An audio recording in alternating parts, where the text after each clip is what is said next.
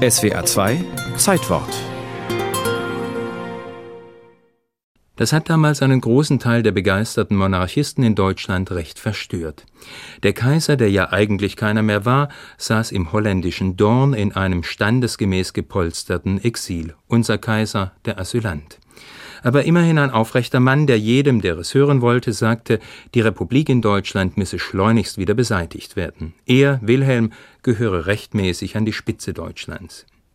Nicht dies hat die Monarchisten verstört, sondern die Tatsache, dass ihr Wilhelm keine anderthalb Jahre nach dem Tod der Ex-Kaiserin Auguste Victoria einer zweiten Frau das Ja-Wort gab. Am 5. November 1922 heiratete er Prinzessin Hermine zu Schöneich Carolat. Die war damals 35 Jahre alt, 28 Jahre jünger als Wilhelm. Wilhelm nannte sie seinen rettenden Engel, denn sie, schrieb er in einem Brief, sei bereit, seine entsetzliche, trostlose Einsamkeit in Dorn mit ihm zu teilen. Das war manchem Monarchisten zu viel. In der Zeitung Bayerisches Vaterland hielt man Wilhelm vor, er zerstöre die Grundlagen des monarchistischen Gedankens, weil er sich in aller Öffentlichkeit als schnell getrösteter Witwer präsentiere. Die Sozialdemokraten kritisierten anderes, etwa, dass Wilhelm seiner Braut ein Hochzeitsgeschenk im Wert von einer Milliarde Mark machte, trotz grassierender Inflation ein Geschenk von beispielloser Üppigkeit. Was diese Heirat politisch bedeutete, hat wohl kaum einer durchschaut. Hermine, die neue Gattin, war Witwe des schlesischen Großgrundbesitzers Johann Georg zu Schöneich-Karolat, der 1920 gestorben war. Sie, wie ihr verstorbener Mann, war streng konservativ monarchistisch. Beide hatten im Ersten Weltkrieg jede Liberalisierung abgelehnt und auch scharf verurteilt, dass der Kaiser 1917 die Abschaffung des preußischen Dreiklassenwahlrechts für die Zeit nach dem Krieg angekündigt hatte. An dieser Gesinnung änderten weder der verlorene Krieg noch die Revolution etwas. So kam Hermine im November 1922 nach Dorn und engagierte sich fortan intensiv für die Wiederherstellung der Monarchie. Der Ex-Kaiser konnte und wollte nicht ins Deutsche Reich einreisen, seine Gattin aber behielt einen Wohnsitz in Deutschland und knüpfte nun Verbindungen und Fäden.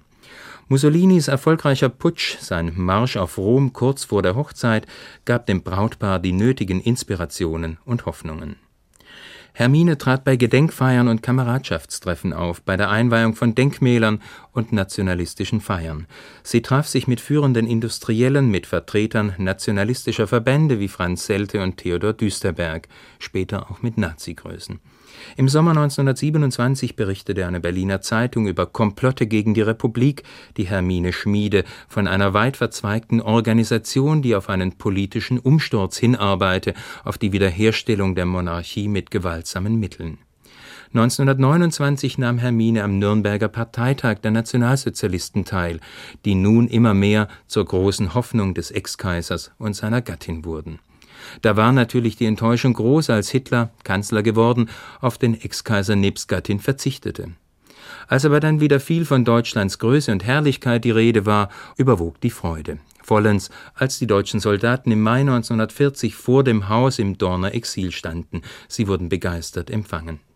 Wie freut es mich, schrieb Hermine im Oktober 1940, dass er, dass Wilhelm, die Wiedergutmachung von Versailles, den Wiederaufbau Deutschlands erleben konnte. Das Ende hat er dann nicht mehr erlebt, wohl aber Hermine. Sie zog nach dem Tod des Ex-Kaisers zurück nach Deutschland, wurde 1945 von der sowjetischen Besatzungsmacht in ihrer Wohnung in Frankfurt an der Oder interniert. Dort starb sie am 7. August 1947.